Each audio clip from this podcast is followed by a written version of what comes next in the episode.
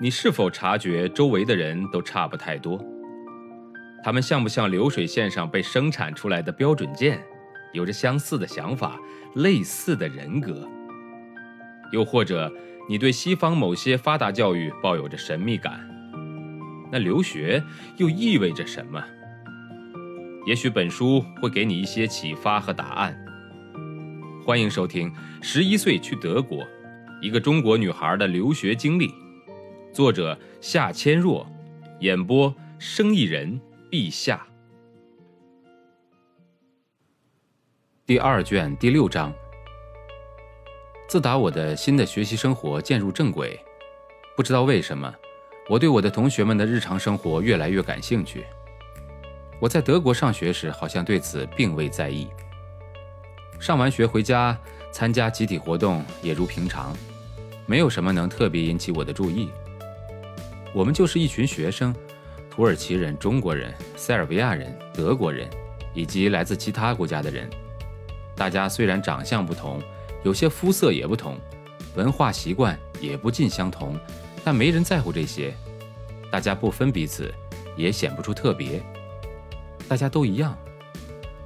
可在北京的德国学校，我在心底有一种莫名的感觉。我总时不时地观察他们在学校以外的地方的言谈举止，或者说的更准确一些，特别留意他们在与中国人打交道时，或是离开学校完全置身于中国社会的时候，他们的喜怒哀乐，他们的特别感受。开始，我以为这可能是我长大了，开始学习观察别人了。当然，也可能因为这是我的国家，他们相对于我而言成了外国人。可我怎么会产生中国人、外国人这样如此强烈的区分意识呢？在与他们朝夕相处的头一两年，我说不明白这是为什么。但我隐隐约约地意识到，其中必有更深层次的原因。在北京的外国人，他们大都生活在与中国人隔绝的封闭式的外国人居住区内，围墙和警卫。再明白不过的，每时每刻的提醒着中国人，生活在里面的外国人与你们处于不同的地位。这是在其他国家从未见过的情况。这种隔绝人为的给中国人和外国人同时贴上了各自地位的标签，大大拉开了他们之间的距离。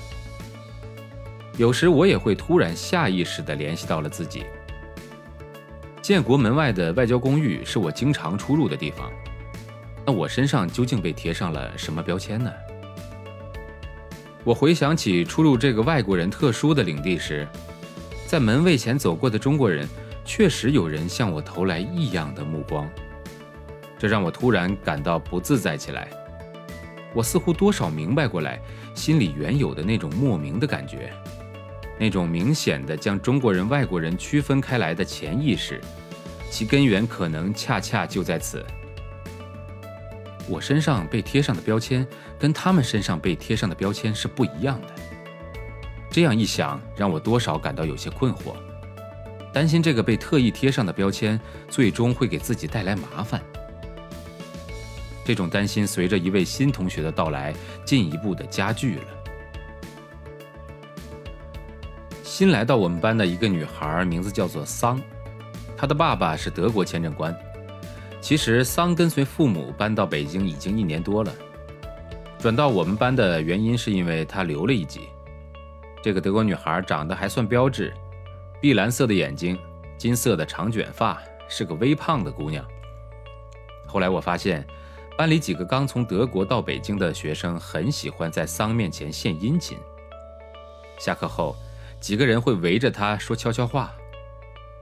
我听到其中一个男孩嬉皮笑脸的对桑说：“你今晚打的有些漂亮啊，别让我们等得太久啊。”班里几个女孩听到了，相互使个眼神。我对这样的奉承也感到有些意外。本章节的演播告一段落，感谢您的收听，欢迎订阅。